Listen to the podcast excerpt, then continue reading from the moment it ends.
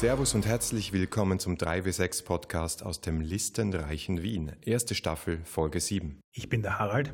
Und ich bin der Markus. Wir reden hier über das Geschichtenerzählen und Rollenspielen. Heute mit zwölf Antworten auf zwölf Fragen von System Matters.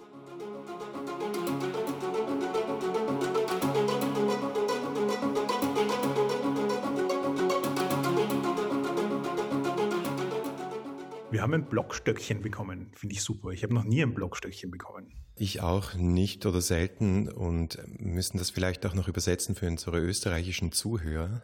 Was ist ein Blockstöckchen? Also ein, ein, eigentlich mehr so ein Staffelstab, glaube ich, den man weitergibt. Hätte ich auch gesagt, aber ist es dann ein Podcast-Staffelstab? Podcast-Staffelstab ist eigentlich das Wort des Jahres 2016, glaube ich. Okay.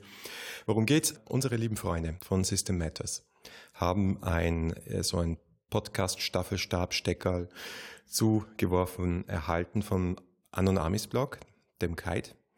Und diese Fragen haben sie an, unter anderem an uns weitergegeben und haben uns gechallenged. Gechallenged, dass wir diese 12, 10 plus 2 Fragen nicht in 30 Minuten beantworten können. Naja. Also ich habe jetzt hier eine große Uhr aufgebaut, die 90 Sekunden runterzählt pro Antwort. Das heißt, ich glaube, wir werden das total locker schaffen. Okay, äh, keine Zeit verlieren. Harald, Frage 1. Welches Rollenspielprodukt hat dich persönlich am meisten geprägt? Also Markus. Ah, ja, okay, ist nicht so schwer, Cthulhu, weil da haben sich einfach zwei gefunden. Ich glaube, ich habe immer Settings bevorzugt, wo ähm, die Story im Vordergrund steht und wie wir schon bei unserem Setting Review besprochen haben, ist das bei Cthulhu der Fall.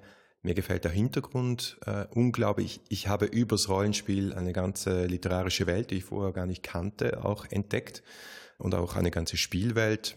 Da ich gerade von der Cthulhu-Con komme, äh, als wir das jetzt aufzeichnen, kann ich auch sagen, das ist einfach die coolste Community, die ich je kennengelernt habe. Cthulhu ist mein Spiel. Ja, bei mir ist die Antwort eigentlich auch recht einfach. Ich bin ein bisschen hin und her gerissen. Man will wissen, dass ich Fate mag, aber um Ehrlichkeitshalber zuzugeben, ist das einflussreichste Rollenspiel auf mich sicher die Old World of Darkness gewesen und das Storyteller-System in seiner ersten Iteration. Warum? Weil es mir die Augen geöffnet hat für die Dimension von Erzählspielen. Davor waren für mich Rollenspiele immer sehr viel traditioneller lastig. Und das war das erste Mal, dass ich mich wirklich intensiv auch damit beschäftigt habe, wie Erzählspiele funktionieren, dass mir das taugt, was ich damit machen kann. Ähm, und sie halt auch einfach eine unglaublich spannende Welt gebaut haben. Ja, sie haben an allen Ecken und Enden geklaut, aber sie haben es elegant gemacht, sie haben es gut zusammengeführt. Und das war für mich einfach ein spannendes Erlebnis. Und das ist halt auch zusammengefallen mit der Zeit, in der ich wirklich viel gespielt habe. Hm.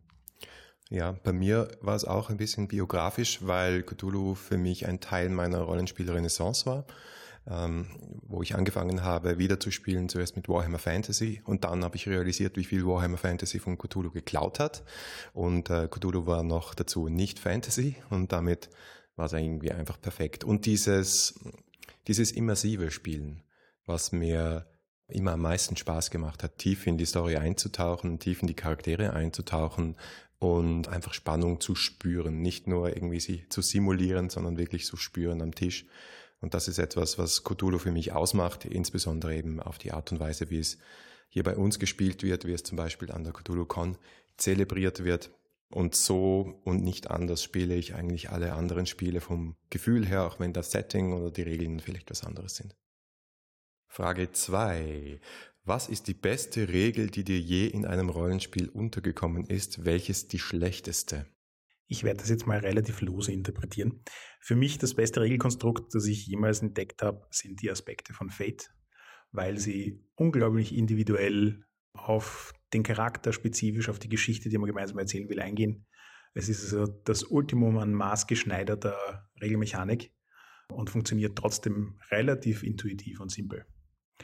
Die schlechteste Regel, da habe ich auch ein ganz klares Highlight. Ich habe mal eine Zeit lang eine MERS Middle-earth Role-Playing System Runde gespielt. Die wurde von einem Uni-Studenten geleitet, seines Zeichens Mathematiker. Und das hat dazu geführt, dass es in dieser Runde eine Hausregel gab, die, ich glaube, sie haben damals dann so ein bisschen abgeleitet von Rollmaster und wollten eine Initiative-Regel, die besser funktioniert als das, was im MERS schon drin war. Und das Ergebnis war, und das ist jetzt ungelogen, eine über sieben Bruchebenen gehende mathematische Formel mit Integralen drin. Bitte sagen mir, dass ihr das wenigstens in so einen wissenschaftlichen Taschenrechner einprogrammiert habt oder so oder einen Laptop. Ja, mehrere Leute hatten diese Formel in ihrem Taschenrechner drin. Das war auch notwendig, denn es war nicht eine Formel, die du einmal berechnet hast, um auf einen fixen Initiativewert zu kommen, sondern du musstest sie jede Runde neu berechnen. Wow, uh, worst of house rules irgendwie. Bist du fertig? Okay, meine beste Regel ist ein bisschen ähnlich wie deine beste Regel, aber nicht ganz. Ha. Und zwar ist für mich die beste Regel in Fade Core Create Advantage, also Vorteil erschaffen. Denn schön und gut, wenn du tolle äh, Aspekte in deinem Charakter erfunden hast und die auch immer wieder einsetzen kannst und reizen lassen kannst und so weiter. Aber im Konflikt, insbesondere im Kampf, ist die Create Advantage für mich so eine super Catch-all-Regel, weil ich mag es zwar, wenn man mehr machen kann in einem Kampf als zuhauen, parieren, verteidigen oder weglaufen, aber ich mag es nicht, eine riesige Liste von Manövern zu haben, wo ich sagen kann, ich kann das, du kannst das nicht und wenn ich das kann, dann muss ich dieses Subsystem an, an Regeln verstanden haben und so weiter und so fort. Und Create Advantage ist für mich so die Einladung an die Spieler, hey, schaut euch um, da gibt es eine Umgebung, da gibt es einen Kontext und auch wenn du gerade keine Waffe hast, keine Kompetenz und gar nichts, dann hast du immer noch deinen Ideenreichtum. Ähm, ich kann dir da nur absolut zustimmen. Ähm, was für mich ein Great Advantage vor allem in Konflikten so extrem geil ist, ist, wenn du mal Kampfsport gemacht hast, realisierst du, dass das absolut Wichtigste in jedem Konflikt die Umgebung ist. Weil du hast ein relativ beschränktes Repertoire an Dingen, die du tatsächlich tun kannst und auch in einer Stresssituation tatsächlich tun kannst. Und die Umgebung zu nutzen macht so viel an taktischen Elementen aus und kaum irgendein Rollenspiel kann das wirklich gut simulieren, weil es ja auch so komplex ist, ein beliebiges Environment simulieren zu können. Und die Create Advantage-Regel schafft das, in relativ wenig Regelaufwand hineinzuverpacken und genau das hineinzubringen und jeden Kampf danach dann auch irgendwie erinnerungswürdig zu machen. Ja, mir ist es wirklich auch in einer Eis- und Dampfrunde, in meiner kleinen Kampagne, die ich da angerissen habe, da ist jetzt ein Baby dazugekommen. Ich hoffe, sie geht weiter. Äh, kleiner Zusatz Munchkin ähm, so gegangen, dass eine Spielerin zuerst gedacht hat, hm, ach Gott, ich kann ja gar nichts machen in diesem Konflikt, ich, ich, ich kann, kann, kann nicht kämpfen, ich, ich habe keine, keine Waffe dabei und, und dann habe ich aber gesagt, ja, schau mal, was hier am Tisch liegt, ja. Es ist gerade eine Tür aufgegangen. Ja, und da wurde die Tür aus der Angel gerissen, auf die Gegner draufgeworfen, hat sich draufgesetzt, hat sie dann entwaffnet und es wird einfach so viel dynamischer und kreativer und das taugt mir extrem. Und für die Power Gamer unter uns haben sie die Regel so gemacht, dass es eigentlich das einzige ist, wo du stacken kannst. Du kannst also immer wieder neue gratis Invokes, also gratis Nutzungen von diesem Aspekt draufpacken als Team, sodass Teamwork belohnt wird, Kreativität belohnt wird und du hast dann so einen Story-Moment, wo äh, Spieler X sein Spotlight abräumt, alle Free Invokes einlöst und dann so einen Plus 16 Hit auf den Gegner drauf landet. Das ist immer episch das ultimative Finishing-Move. Regelsystem. Ja, echt, echt. Wirklich, wirklich cool. Also ich bin begeistert. Es braucht ein bisschen, bis man das versteht. Wir haben darüber gesprochen. Aber wenn, dann glaube ich, kann man das auf tausend Arten cool machen. Die schlechteste Regel, und da komme ich jetzt wieder auf meine Rollenspielgeschichte zurück, ist Strike to Stun bei Warhammer Fantasy First Edition.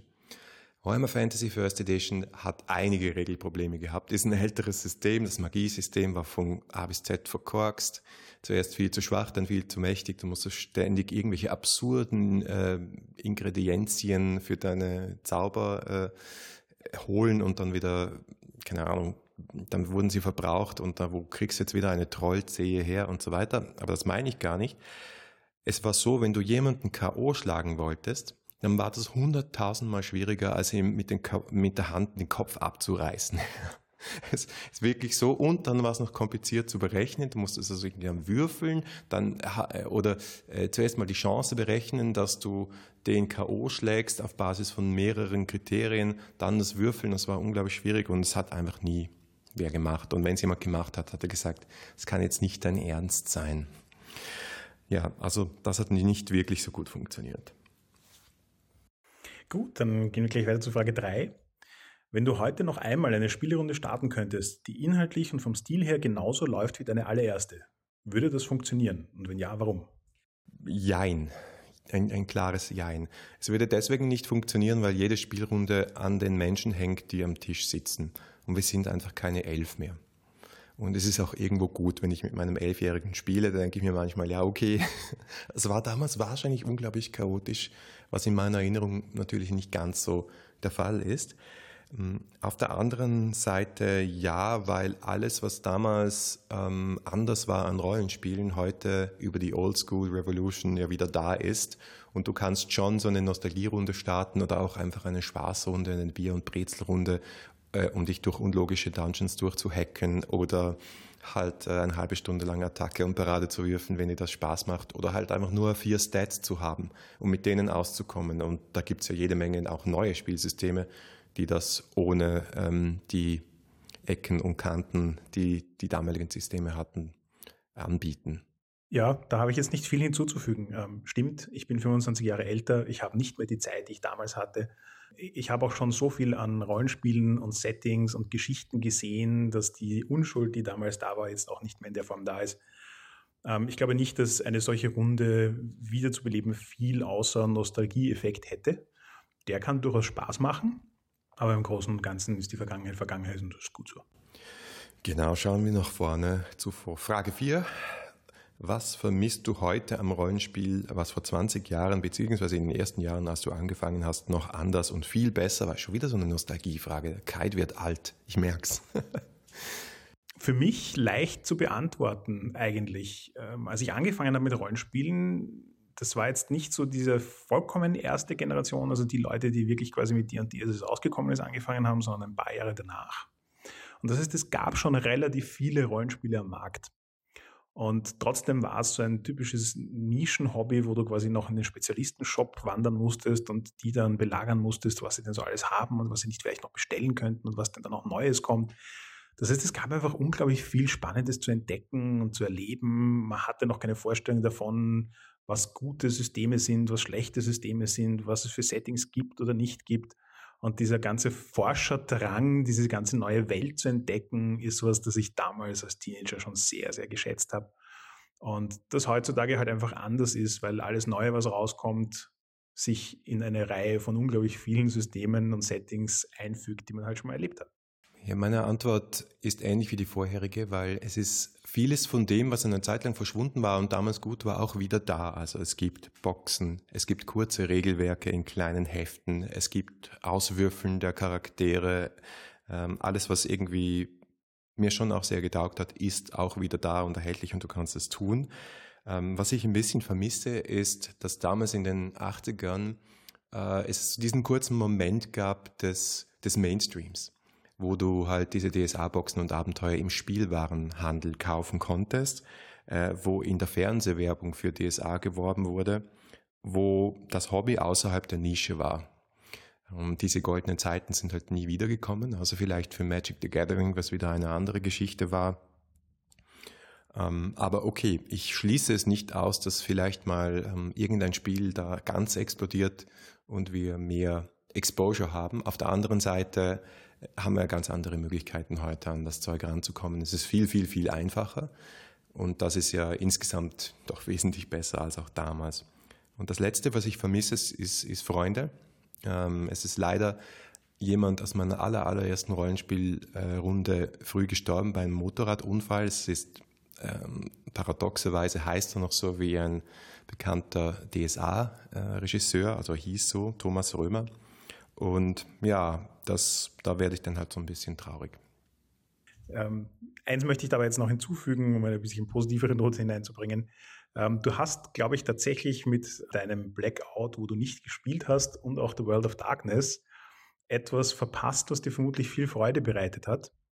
Und zwar war die äh, World of Darkness und vor allem Vampire eines dieser Höhepunkte, wo Rollenspieler aus dem Nischendasein ausgetreten sind. Ich sage nur Fernsehserie von Aaron Spelling, ähm, in CNN zur Primetime erwähnt, lauter solche Sachen. Also Vampire hat vor allem im amerikanischen Markt schon eine sehr große Welle geschlagen und auch viel Interesse an dem Hobby Rollenspiel ausgelöst. Ja, stimmt. Und auch zumindest klischeemäßig viele Frauen an Bord gebracht oder viel mehr Frauen. Gut, na dann wollen wir mal zur nächsten Frage gehen und das ist auch gleich meine Lieblingsfrage. Welche Settings sind im deutschsprachigen Raum deiner Meinung nach völlig unterrepräsentiert? Gibt es eigentlich recht viel Auswahl. ja, Punkt 1 ist für mich Superhelden. Superhelden sind äh, in Form von amerikanischen Comics bei uns gut angekommen, auch in, den, in Form der Marvel-Filme. Ich habe aber das Gefühl, die Rollenspiel-Settings, die es gibt, die gibt es nicht auf Deutsch und die werden auch nicht wirklich gespielt. Ähm, es fehlt uns so, glaube ich, der wirkliche Zugang dazu. Vielleicht gibt es dann mal ein Ash und Austrian Superhero Setting. So, sollten wir vielleicht mal schreiben. Fate! yeah. Ja, voll. Ach Gott, warten wir mal, bis die Serie fertig ist. Es fehlt noch ein Heft. Und dann gasen wir an damit, das ist eine gute Idee. Und damit zusammenhängend auch Pulp. Ähm, diese ganze Geschichte mit, mit äh, den Pulp-Hefteln der 20er, 30er, 40er, 50er Jahre und dieses Two-Fisted Action-Adventure-Ding ist bis auf Indiana Jones auch nicht so ganz bei uns angekommen. Und das letzte Setting, das mir fehlt, obwohl es eine ganze Reihe von Science-Fiction-Systemen gibt, auch original deutschsprachigen Science-Fiction-Systemen in deutschsprachigen Raum fehlt mir so ein richtig großes Space Opera System. Ähm, du hast jetzt gleich mehrere Settings aufgegriffen, das finde ich ziemlich beeindruckend. Bei Space Opera gebe ich dir vollkommen recht, das war auch einer meiner ersten Gedanken. Ich habe mir dann allerdings gedacht, hm, Star Wars ist für mich eigentlich ziemlich solide Space Opera. Also so gesehen gibt es da schon ein bisschen was. Ich glaube, ich habe was gefunden, was noch viel nischiger ist. Romance. Uh das Spannende daran ist, äh, im ersten Moment denkt man sich, ja gut, gibt es überhaupt Romance-Rollenspiele? Was mich darauf gebracht hat, ist, ich habe tatsächlich in meiner Teenagerzeit mal ein Romance-Rollenspiel gespielt, im weitesten Sinne. Und zwar Big Eyes, Small Mouth. Ein an Anime und Manga angelehntes Rollenspiel, das halt auch diese ganzen Beziehungskisten, die in diesen Serien immer üblich sind, simulieren soll. Und bis zu einem gewissen Grad war das natürlich auch in diesen ganzen World of Darkness Settings wie Vampire und so weiter drin. Ich fand es allerdings recht spannend, dass ich mich jetzt mal für die Folge vorbereitet habe und ein bisschen weiter herumgeschaut habe, dass es schon eine ganze Menge an Romance-Spielen in der englischsprachigen Raum gibt. Aber nicht ein einziges davon ist auf Deutsch jemals übersetzt worden. Also es ist im Prinzip eine Nische, die es im deutschsprachigen Rollenspielmarkt überhaupt nicht gibt. Mhm. Sind das alles Indie-Systeme schon, oder? Tendenziell. Gibt es was von Emily Care Boss, glaube ich. Es ist tendenziell indiger, das stimmt schon. Also von den bisschen namhafteren Sachen würde ich jetzt mal Hillfolk, ähm, respektive Monster Worlds basierend auf Apocalypse World, teilweise auch die Cortex Games mit Smallville und solchen Sachen nennen. Ähm, es gibt dann natürlich auch, also Romance in the Air, ein äh, Fate-Setting, äh, ist relativ romantiklastig. Ähm, von Green Ronin gibt es noch Blue Rose, ähm, Song of Fire and Ice lässt sich theoretisch auch romantisch anlegen, auch wenn das Setting das nur teilweise unterstützt. Ähm, und dann gibt es halt noch die ganzen Ausreißer wie Made RPG, ein ähm, wieder japanisches Produkt, ähm, sehr lustig. Äh, und natürlich diverse äh, One-Shot-Geschichten, Breaking Dice, Under My Skin und so weiter. Ähm, also es, es, gibt einiges, ähm, es ist wenig davon wirklich mainstreamig. Ähm, aber es ist gar nichts davon im deutschen Raum, Raum angekommen. Ja, spannend. Ich denke, das ist wahrscheinlich für einige auch außerhalb der Komfortzone ein bisschen.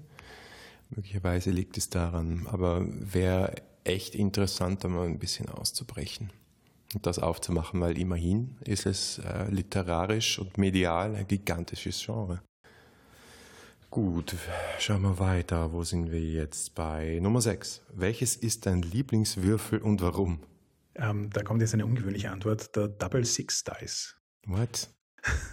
Es ist ein Kickstarter, das ich vor Jahren unterstützt habe. War auch ein wirklich spannendes Kickstarter. Ähm, Im Prinzip haben sie versprochen, eine bestimmte Form von Würfel zu machen. Und ich habe mir gedacht, hey, das klingt nett wie schwer kann es schon sein, Würfel zu machen. Und dieses Kickstarter war dann wirklich ein Beispiel dafür, was alles schief gehen kann, wenn man noch nie im Production-Bereich tätig war. Und es hat, glaube ich, wirklich drei Jahre gedauert, bis er diese Würfel tatsächlich ausgeliefert hat. Aber er hat es durchgestanden. Okay, jetzt muss mir trotzdem erklären, was ein Double Six Die ist. Ein Double Six Die ist im Prinzip einfach ein Zwölfseiter, der aber keine Nummerierung von 1 bis 12 hat, sondern zweimal von 1 bis 6. Das heißt, er simuliert die Wahrscheinlichkeiten eines W6 in einer runderen Form. Ich mochte den W12 schon immer, einfach weil er mir von der Form her sehr gut gefällt. Und finde, in den meisten Systemen ist die Wahrscheinlichkeitsverteilung als ein W6 vollkommen ausreichend. Und damit ist der Double Six für mich der perfekte Würfel. Ja, ist lustig. Meine Antwort ist nämlich der W12. Einfach weil ich das Wort Dodekaeder so sehr mag. Es ist halt so eine platonische Form, ähm, wenn ich mich äh, recht erinnere an meinen Philosophieunterricht. Und ja, gefällt mir einfach unglaublich gut, währenddem es wirklich äh, total idiotische Würfel gibt, die blöde Formen haben, wie zum Beispiel der Klassiker der W4. Die W10 sind eigentlich auch, weil ich würfle eigentlich auf viel W100-Systeme, aber die W10 sind ziemlich verbaute Würfel, finde ich. Da könnte man eigentlich noch was innovieren. Aber den letzten Würfel-Kickstarter, den ich gesehen habe, macht nur noch, der macht nur noch so ah, aus einem W4 ein, ein irgendwie so eine Potion Ding und also, das sind einfach keine Würfel. Ich will was Praktisches haben. Schön, wenn sie schön sind, aber sie müssen vor allem funktionieren und gelesen werden können zum Beispiel. Gut, damit kommen wir zur Frage 7. Wenn es Pen-and-Paper-Rollenspiele nicht geben würde, was hättest du mit der Zeit, die du in das Hobby investiert hast, sonst gemacht? Echt blöde Frage, Kai. Wie kommst du auf so einen ähm, ich kann, ich kann nur zurückschauen auf meine rollenspielfreie Zeit und sagen, ja, ich habe viel ähm, Laientheater gespielt, das ist irgendwie recht ähnlich, habe in einem Chor gesungen, ähm, ich habe viele Brettspiele gespielt. Also ich habe nie aufgehört zu spielen, ähm, es hat sich nur ein bisschen der Schwerpunkt verlagert.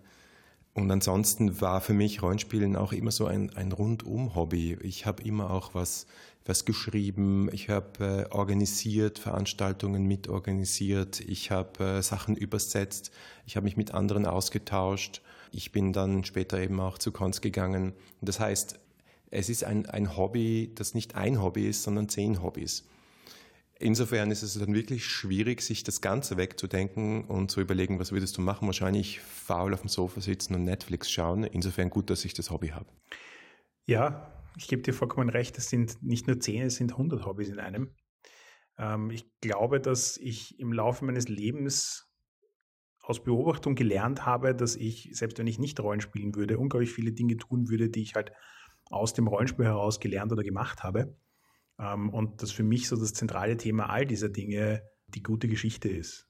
Egal, ob ich das jetzt schreibe oder konsumiere in Form von Computerspielen, Büchern oder Filmen ob ich das gemeinsam mit Leuten am Tisch bei Brettspielen ähm, oder Erzählspielen mache, beim Laientheater spielen oder bei Audioaufnahmen. Da gibt es so viele Wege, die Dinge, die man mit Rollenspielen üblicherweise so in Verbindung bringt, auch in anderen Bereichen zu nutzen.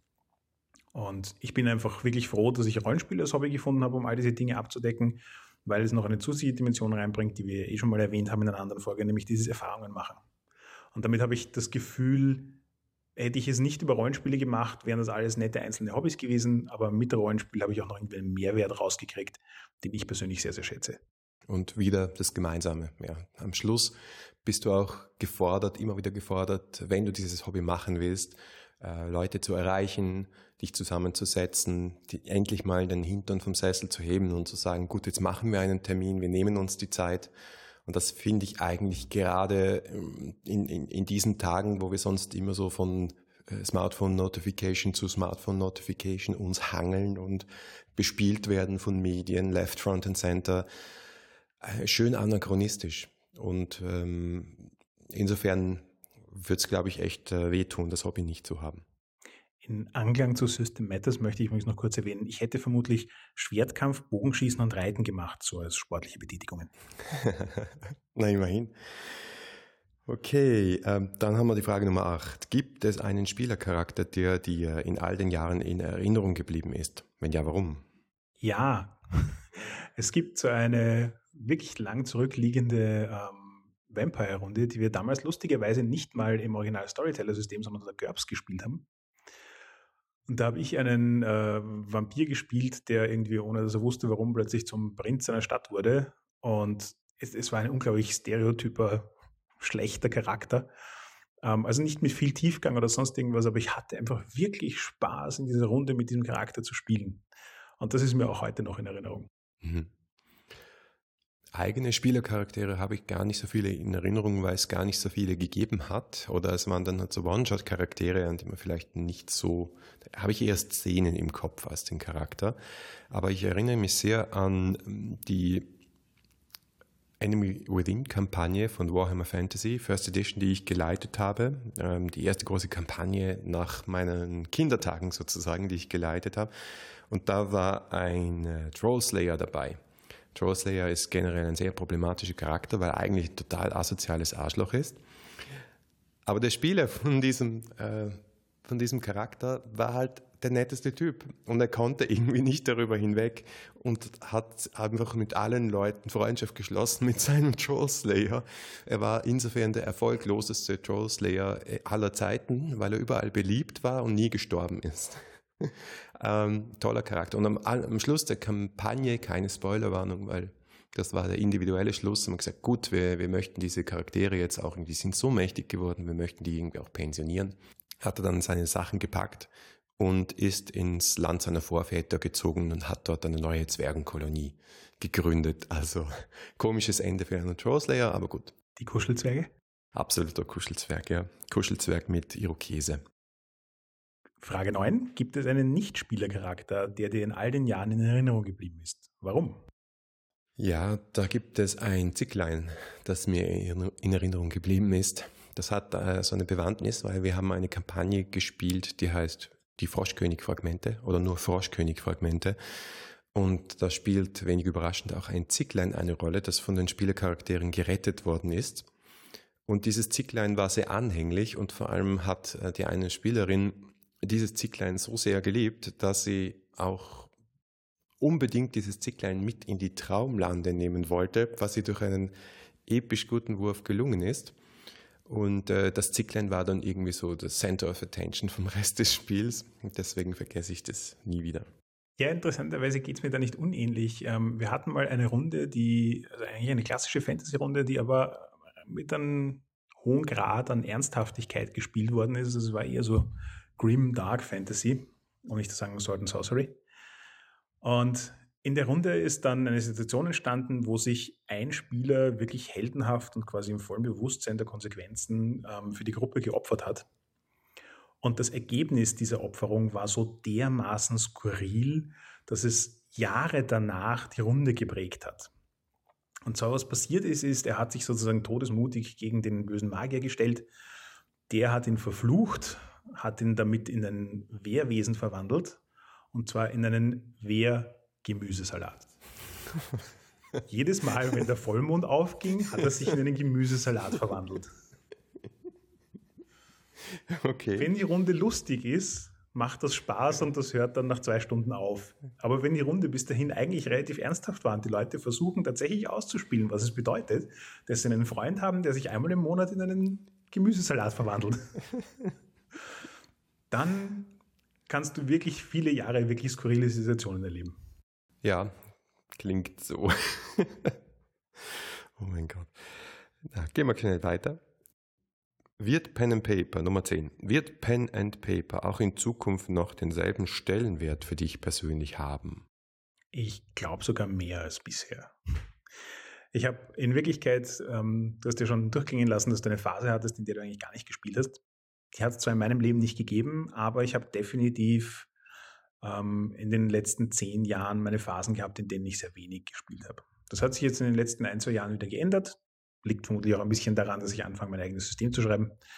Und ich schätze das eigentlich sehr, wieder mehr in dem Hobby drin zu sein, weil ich auch viele neue, spannende Leute kennenlerne, für mich quasi eine vollkommen neue Generation an Rollenspielern entdecke und da einfach mit Spaß und Freude wieder dabei bin. Ich finde das sehr schwer zu beurteilen, aber ich weiß eines ganz sicher und das hat auch mit der vorherigen Frage ein bisschen was zu tun, weil ich auch schon ein paar Jahrzehnte da dabei bin. Ähm, ich glaube, das ist im ständigen Wandel, was Rollenspiel gerade für einen Stellenwert hat für mich in meinem Leben, auch was an Zeitbudgets äh, da reingeht oder, oder nicht. Und das muss irgendwo für mich auch immer neu bewertet werden. Und ich brauche hin und wieder auch meine Regenerationspausen, wo ich sage, puh, ich bin irgendwie gerade ausgespielt und muss mal woanders Energie auftanken. Aber für mich ist Rollenspiel so wie ein richtig guter Freund. Und du kannst einen richtig guten Freund auch mal sechs Jahre nicht sehen und keinen Kontakt mit ihm haben. Und dann setzt du dich wieder zusammen und du knüpfst exakt da an, wo du aufgehört hast. Und das wären die letzten sechs Jahre nicht passiert. Und so hat es sich für mich angefühlt, äh, eben nach längeren Pausen wieder Rollenspiele zu spielen.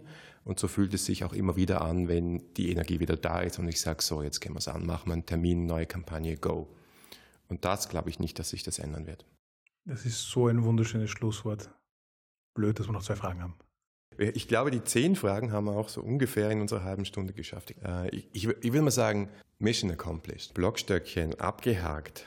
Sollen wir das jetzt eigentlich jemandem weitergeben oder, oder schonen wir andere Blogs und Podcasts? Nein, wir sollten es auf jeden Fall weitergeben. Ja, dann würde ich sagen, geben wir das doch einfach an den neuen Fadecast weiter. Was könnte besser zu uns passen? Und dann haben die Jungs auch mal eine Bonusfolge. Ja, absolut. Okay. Also, äh, Kollegen von Fadecast, ich hoffe, ihr hört das. You better hear this. Äh, und viel Spaß mit den zwei Fragen.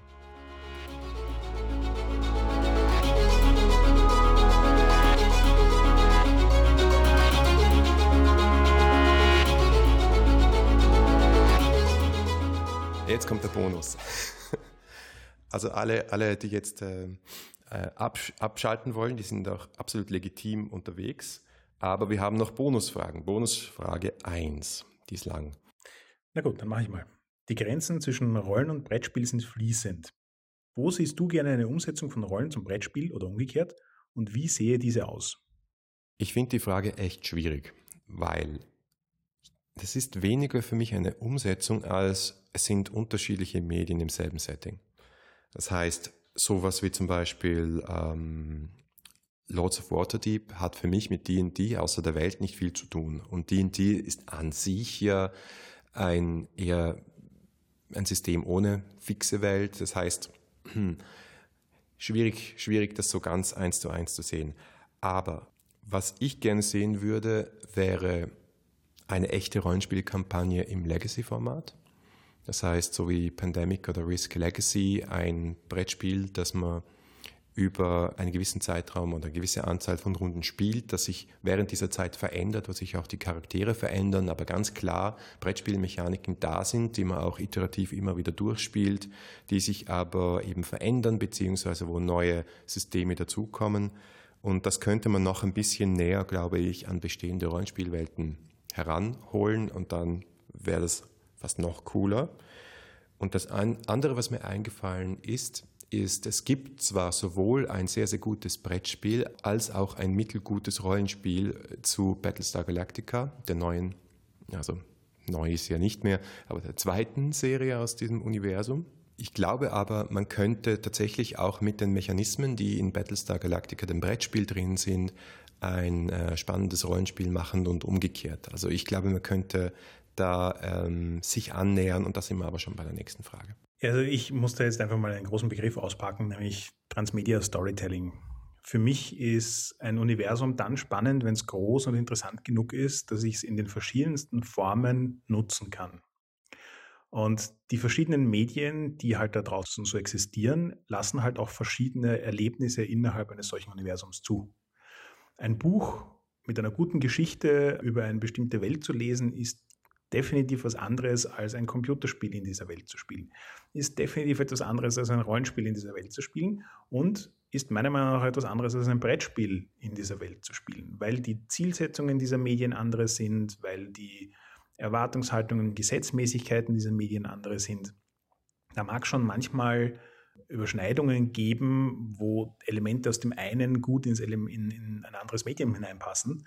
Aber die sind meiner Meinung nach relativ selten und auch nicht notwendig. In Wirklichkeit habe ich lieber klar abgegrenzte Medien, die ihre Stärken ausspielen, um diesem Setting noch etwas hinzuzufügen, was zu diesem Medium auch passt. Und bei Brettspielen finde ich das jetzt insofern sehr, sehr spannend. Ich habe viele Jahre damit verbracht, nach einer Kombination aus Tabletop und Rollenspiel zu suchen. Ich fand das das erste Mal habe ich das erlebt bei Battletech. Da fand ich es einfach spannend, die Idee, dass wenn du dann tatsächlich in einen Kampf mit einem Roboter kommst, dann packst du die große Battlemap aus und spielst das mit Miniaturen aus. Dann wird es vom Rollenspiel zum Wargame. Weil in dem Moment, wo ich in dem Roboter drin sitze und anderen auf die Schnauze hauen will, will ich ja eh nicht Social Roleplaying betreiben. Hat für mich aber nie funktioniert. Das, was noch am nächsten dran rangekommen ist, war DreamPod 9 äh, mit ihren Heavy Gear Serie. Aber auch da hat es einfach zu viele Ecken gegeben. Und was es mir gelehrt hat, ist, dass halt, es sind zwei unterschiedliche Medienformen. Ob ich Rollenspiele oder Tabletoppe, sind zwei unterschiedliche Dinge. Und ich habe auch immer wieder gerne mir Brettspiele angesehen, die versuchen, da eine Brücke zu schlagen, aber auch hier wieder kaum welche gefunden, die das auch wirklich gut hingekriegt haben. Deswegen fand ich das jetzt auch sehr, sehr spannend, dass du Legacy erwähnt hast, weil das für mich eine der rühmlichen Ausnahmen ist. Pandemie Legacy schafft es so stark, Rollenspielelemente zu evoken oder das Gefühl, das ich beim Rollenspielen habe, zu evoken, wie kein anderes Brettspiel, das ich kenne. Und der Gedanke, das in einem Setting zu nutzen, das halt aus einem Rollenspiel kommt und das ich wertschätze, klingt schon nach einer spannenden Idee. Ja, voll. Aber da sind wir wirklich äh, schon bei B2, Bonusfrage Nummer 2. Während im Rollenspiel bei den Kernmechanismen in Form von Zielwurf, Unterwürfeln, Gummipunkten oder ähnlichem oftmals große Ähnlichkeit zwischen den Systemen vorzufinden sind, hm, gibt es bei Brett- und Kartenspielen eine ungeheure Vielzahl von Mechanismen und Variationen. Gibt es einen Mechanismus aus einem Brett- oder Kartenspiel, der in deinen Augen die Möglichkeit von Rollenspiel lohnenswert erweitern würde? Also da muss ich jetzt erst gleich mal einhaken. Wenn ich mir die und die First Edition und Fate anschaue, dann haben die regeltechnisch echt nicht viel gemeinsam, obwohl sie beide Rollenspiele sind.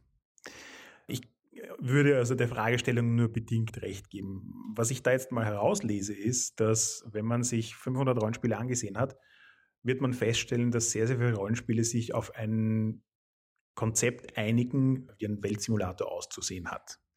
Das heißt also, was beschreibt einen Charakter im groben und Ganzen? Was brauche ich für explizit regelmechanische Gruppen wie Kämpfen, Verfolgungsjagden, Recherchieren, Überreden und so weiter?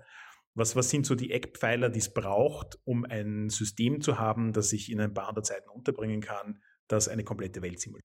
Davon abgesehen glaube ich, dass weit mehr Vielfalt in Rollenspielsystemen drinsteckt, als die Frage unterstellt.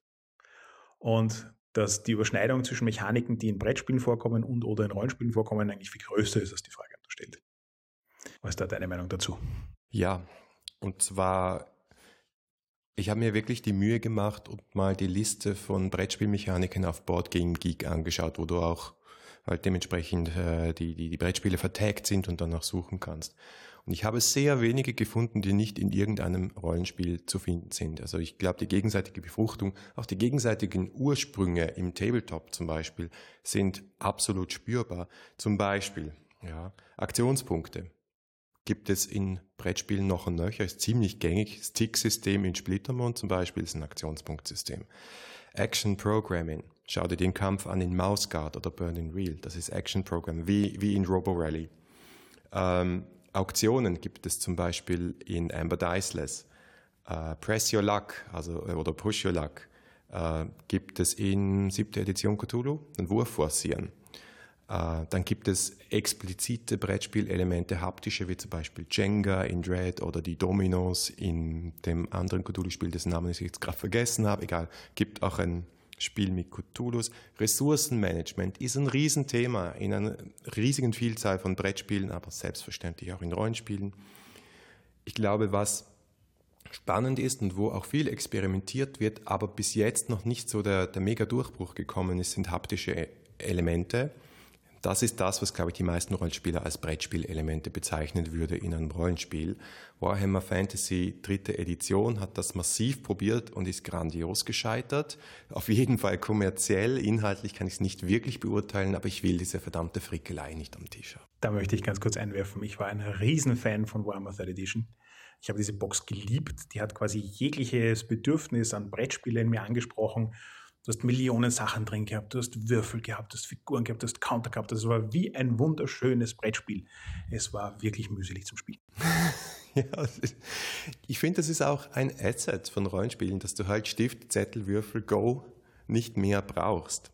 Aber ähm, ein, eine spannende Idee fand ich zum Beispiel, ähm, dass man sowas, was sehr sophisticated ist im Brettspiel, nämlich Kartendesign, stärker einbringt. Nicht nur im Sinne von zum Beispiel dem Fate-Kartenset, Karten statt Würfeln ähm, oder die Spielkarten in Savage Worlds, sondern dass du sagst, äh, eine Karte hat sehr, sehr viele verschiedene Funktionen. Also im, im Brettkartenspiel würde ich zum Beispiel Glory to Rome, äh, Rom für Rom nennen, wo eine Karte als Währung, ähm, als Charakter, als Aktion, als Gebäude, als alle möglichen Dinge benutzt werden kann. Und äh, was mir da eingefallen ist, ist ein aktuelles Spiel von Mike Ryan Hagen, das wir wieder bei Vampire, dem Designer von Vampire. Der hat ein Spiel gemacht, das heißt I Am Zombie. Es ist, glaube ich, jetzt war nicht so der Riesenerfolg, war auch ein Kickstarter, aber ich finde durchaus zu Unrecht, weil der hat was Neues versucht. Nämlich, du hast so eine Art Charakterkarten. Du stellst dir deinen Charakter aber aus sieben verschiedenen dieser Karten zusammen. Die haben dann so ähm, Berufe oder Funktionen drauf, wie zum Beispiel Grifter, Pyromaniac, Sociopath, Ex-Con, Headhunter. Und wenn dein, das dein Charakter ist, dann bist du halt all das. Und dann ist das auch so eine Art Life-Path-System. Und dann hast du zusätzlich halt auch noch sowas wie Attribute, Vorteile, Nachteile, Skills auf diesen Karten aufgedruckt und ähm, kannst sie noch dazu, wenn du, je stärker zombifiziert du wirst, desto mehr Karten drehst du um auf die Toxic-Seite. Äh, und da hast du wieder etwas, was haptisch repräsentiert wird und wo du auf Stift, äh, Papier und Rechnen und auch ähm, teilweise Würfel, aber nicht nur teilweise Würfel, äh, verzichtest. Das heißt, auf jeden ich habe es noch nicht spielgetestet, nur mal quer gelesen, aber ich glaube, das ist ein klarer Versuch, Innovationen aus dem Brettspiel, nämlich die Multifunktionskarte, umzusetzen auf etwas, was sich sehr wenig verändert hat im Rollenspiel, nämlich das Charakterblatt und äh, Attribut, Vorteil, Nachteilsysteme. Ich glaube, dass du da auch aus meiner persönlichen Perspektive gesprochen einen riesen Trend im Rollenspieldesign angesprochen hast. Kartensysteme und Kartenspiele in Rollenspiel einzubinden, ist ein relativ simpler Weg, der aber unglaublich viele Möglichkeiten bietet. Und wenn man sich so die letzten fünf Jahre anschaut, gibt es immer mehr Rollenspiele, die auch auf die Idee kommen, Karten zu nutzen. Im Prinzip jetzt nichts Neues. Also ich erinnere mich an Castle Falkenstein, die haben schon mit Karten gearbeitet. Oder Deadlands hat ähm, die Idee eines Western-Spiels mit Pokerkarten auf eine wirklich elegante Art verbunden. Da ist viel Potenzial drin, das nämlich nicht nur regeltechnisch spannend ist, sondern auch das Setting gut unterstützen kann und eben so ein bisschen dieses haptische Element von Brettspielen in Rollenspiele hineinbringt ohne dass du halt wie bei Warhammer 3 Edition dann 500.000 Counter am Tisch liegen hast. Ja, ich glaube, das ist auf jeden Fall der Weg, Dinge aus dem Brettspiel zu übernehmen, die konzeptuell auch gut aufs Rollenspiel passen und nicht äh, das Rollenspiel dann, wie es, glaube ich, Warhammer Third teilweise gemacht hat, als Brettspiel umzusetzen. Das, dafür gibt es gute Beispiele, also sowas wie Descent oder Imperial Assault, äh, wenn jemand dieses Dungeon Crawly viel haben will und wo es vor allem ums Kämpfen und ums Taktische geht, dann brauche ich, wenn du mich fragst, auch gar kein Rollenspiel mehr, außer du hast halt auch rundherum halt wie mehr Spaß und willst noch ein bisschen mehr blödeln. Aber sonst, wenn du eh schon Battle Maps hast, dann nehme ich mir doch die schönen von Fantasy Flight, ja, oder Heidelbeer. Äh, ja, das funktioniert auch wunderbar. Das heißt, da gibt es dieses Crossover sowieso schon. Aber eben, wenn ich, sagen wir, wenn wir jetzt wieder unseren Fokus hernehmen, erst erzählspielig spielen will, dann finde ich sowas, was Mark Reinhagen gemacht hat, jedenfalls witziger. Gebe ich dir vollkommen recht. Das ist auch das, was ich bei Imperial Assault erlebt habe. Ich war großer Fan von Hero Quest in meiner Jugend. Ähm, Imperial Assault ist Hero Quest für Erwachsene. Und das ist für mich auch schon wieder die größte Schwäche dran gewesen. Ein Spiel, wo ich mich wirklich vier Stunden lang darauf konzentrieren muss, durch die Taktik durchzusteigen, mir zu überlegen, wie das funktioniert. Und wenn ich dann nicht eine Dreiviertelstunde auf meinen Zug warten will, sondern die Leute auch wirklich gut genug damit vertraut sein müssen, dass es flüssig vor sich hinläuft, das ist eine Form von Spiel, die mich dann eigentlich gar nicht so reizt. Da bin ich dann doch lieber wieder bei Star Wars und The Fate oder so und spiele einfach das Rollenspiel, genieße die Space Opera dahinter und lass die taktischen Kämpfe taktische Kämpfe sein. Geht mir genauso, wir sind halt doch alte Erzählonkel. Das war's für heute. Wir diskutieren aber gerne mit euch weiter. Ihr findet uns im Web unter 3w6-podcast.com, unter Twitter unter 3w6pc oder auf Facebook unter facebook.com slash 3w6podcast in einem durch. Wir freuen uns über jede Rückmeldung und besonders über Bewertungen auf iTunes. Jeder Stern zählt. Wirklich jeder. Also, wir hören uns in zwei Wochen. Bis dann.